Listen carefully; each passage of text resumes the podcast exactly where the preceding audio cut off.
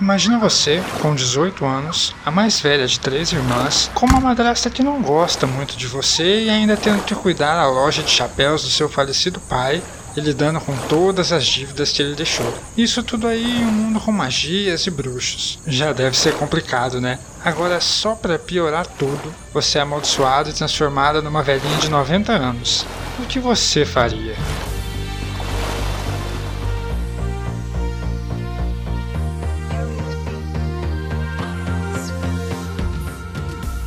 Bom dia, boa tarde ou boa noite, depende de quando você está escutando isso aqui. Eu sou Eric Alves e esse é o primeiro episódio do Respingo. Esse é um novo projeto que está saindo lá da editora Sem Tinta, por isso o nome Respingo, e também é um nome que já faz uma referência de como vão funcionar as coisas por aqui. De 15 em 15 dias eu vou trazer para você uma indicação de livro com uma coisinha a mais, uma dica ou uma sugestão do que fazer quando você for criar suas histórias. E como vão ser essas dicas? Pode ser um trecho de um livro, um personagem, uma estrutura ou qualquer elemento que eu tenha gostado e acho que vai ser legal de você usar se você quiser. Vamos lá para o livro então?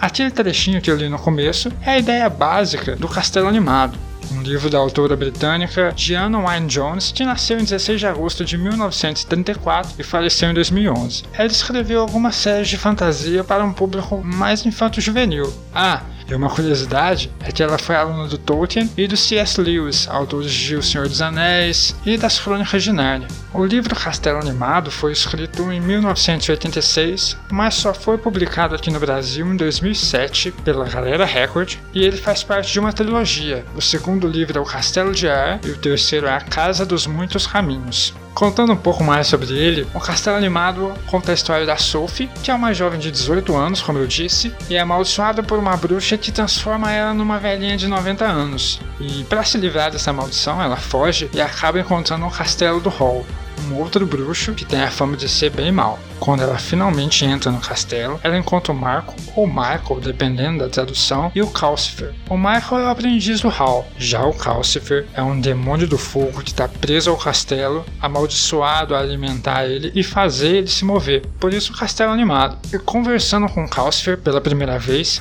a Sophie descobre que ela não consegue falar sobre o que é a maldição dela. Ela até fala que é amaldiçoada e o Calcifer vê isso nela, mas ela não consegue falar que na verdade ela é uma jovem e não aquela velha. Sophie acaba fazendo um trato com Calcifer para que um ajude o outro a quebrar as duas maldições.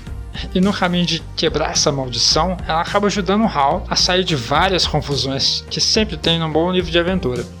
E por que então eu escolhi esse livro? Eu conheci ele através do filme de 2004 dos estúdios Ghibli e eu gostei bastante e fui procurar se tinha uma continuação.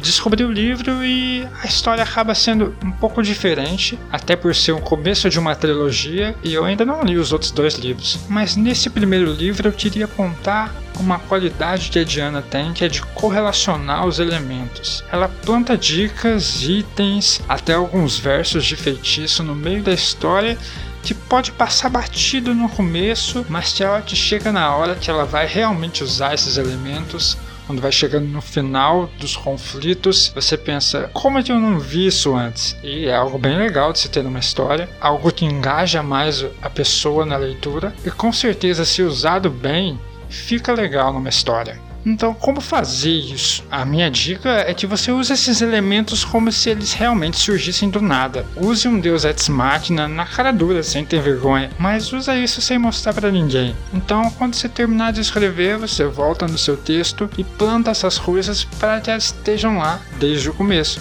como se você já tivesse pensado ou planejado nisso.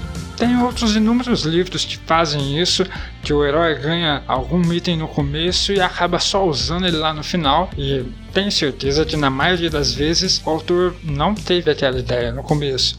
Ele teve a ideia no final para resolver o conflito e depois voltou mais para o começo do texto e colocou aquele item especial lá. Então é isso, eu espero que você tenha gostado desse primeiro episódio e que você consiga usar essa pequena dica que eu trouxe para você. Mas se você já usou isso, deixa um comentário aí na postagem como você fez isso na sua história, mesmo que seja um spoiler. E não deixe de dar um feedback sobre esse novo projeto que a gente está começando. Seria muito bom ouvir o que a gente pode melhorar, o que você queria ver por aqui, qual livro. E para fechar, se você quiser conhecer um pouquinho mais do meu trabalho, tanto como autor como ilustrador, eu vou deixar o link do meu Instagram na descrição desse episódio. Valeu e até mais.